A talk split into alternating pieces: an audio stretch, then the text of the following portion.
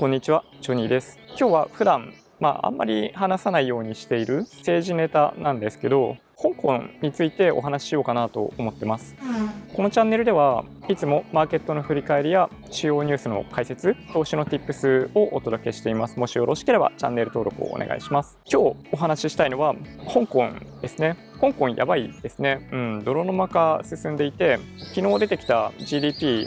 見ているとマイナス3.2%とかになっているんでこのままいくと香港は今もうすでに不況状態におそらく入っていって失業者が増えて今香港に入ってきている資金っていうのは海外に逃げていくような状況にならざるを得ないと思いますそれに加えておそらく今はデモとして行っている香港在住のあの方々っていうのは中国側はおそらく妥協することはないと思うので海外に移住するみたいなことを選択肢として入れなければやっぱりいけないのかなという気がします。香港は一国二制度のもとに、まあ、ある種民主的なものだったり自由っていうものが約束されていたわけですけど中国としては一国二制度を一国一制度に持っていきたいわけですよね。もうこれは明らかでイギリスとの間で交わされた一定期間があるわけですけどその中で一国に制度を1.5とか1.3次第に1.1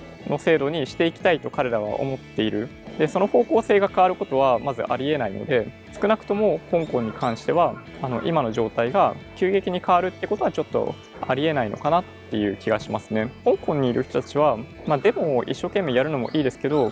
やっぱりそこで働くのをやめるという選択肢になってくるんじゃないかなという気がしますね僕は。移住先として例えば台湾とかオーストラリアとかっていうものが結構上がってくるわけですけど、まあ、シンガポールとかもそうか。香港はおそらく中国化されます。多分これはこの方向性は多分変えられない。中国の中国共産党が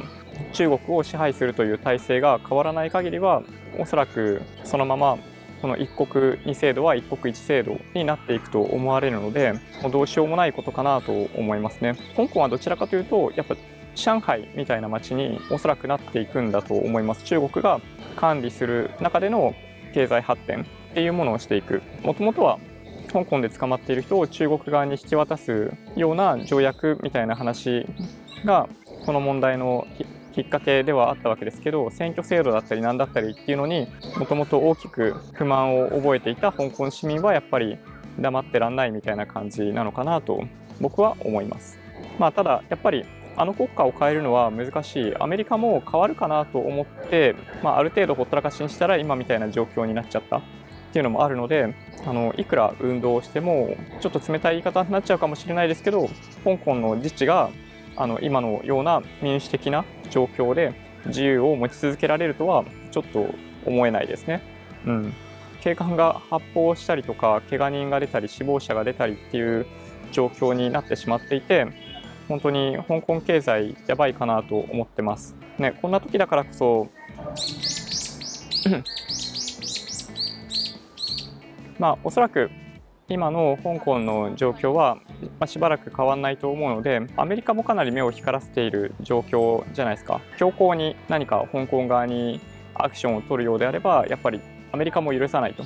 まあ、もちろんそうですよね。西欧諸国もそうですけどアメリカ国民も香港にはめっちゃいっぱいいるわけなので、まあ、香港で何かあったら、まあ、世界中が許さないしみんなが監視してる状態ですよね今ね。うん。まあでも本当にね、あんぐらい発砲を許可したりみたいな状況に変わってきてるんで、まあ、ちょっと一旦落ち着いた方がいいんじゃないかなと僕自身は思いますけどそんなことをやってる間に時間だけは過ぎていってしまうんで香港に住んでいる方香港に住み続けたいとかもちろんねすごいあると思うんですけど民主政治を望んでいたりとか自由を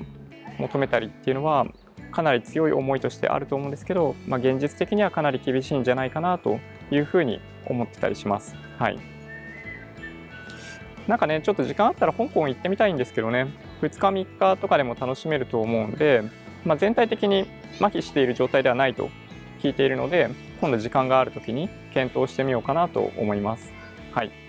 Twitter、Instagram のアカウントもあるんで、もしよろしければフォローお願いします。音声だけで大丈夫っていう方は、ポッドキャストもあるんで、そちらをサブスクライブお願いします。もし今日の動画が良かったって方は、高評価ボタンをお願いします。合わせてチャンネル登録していただけると嬉しいです。それでは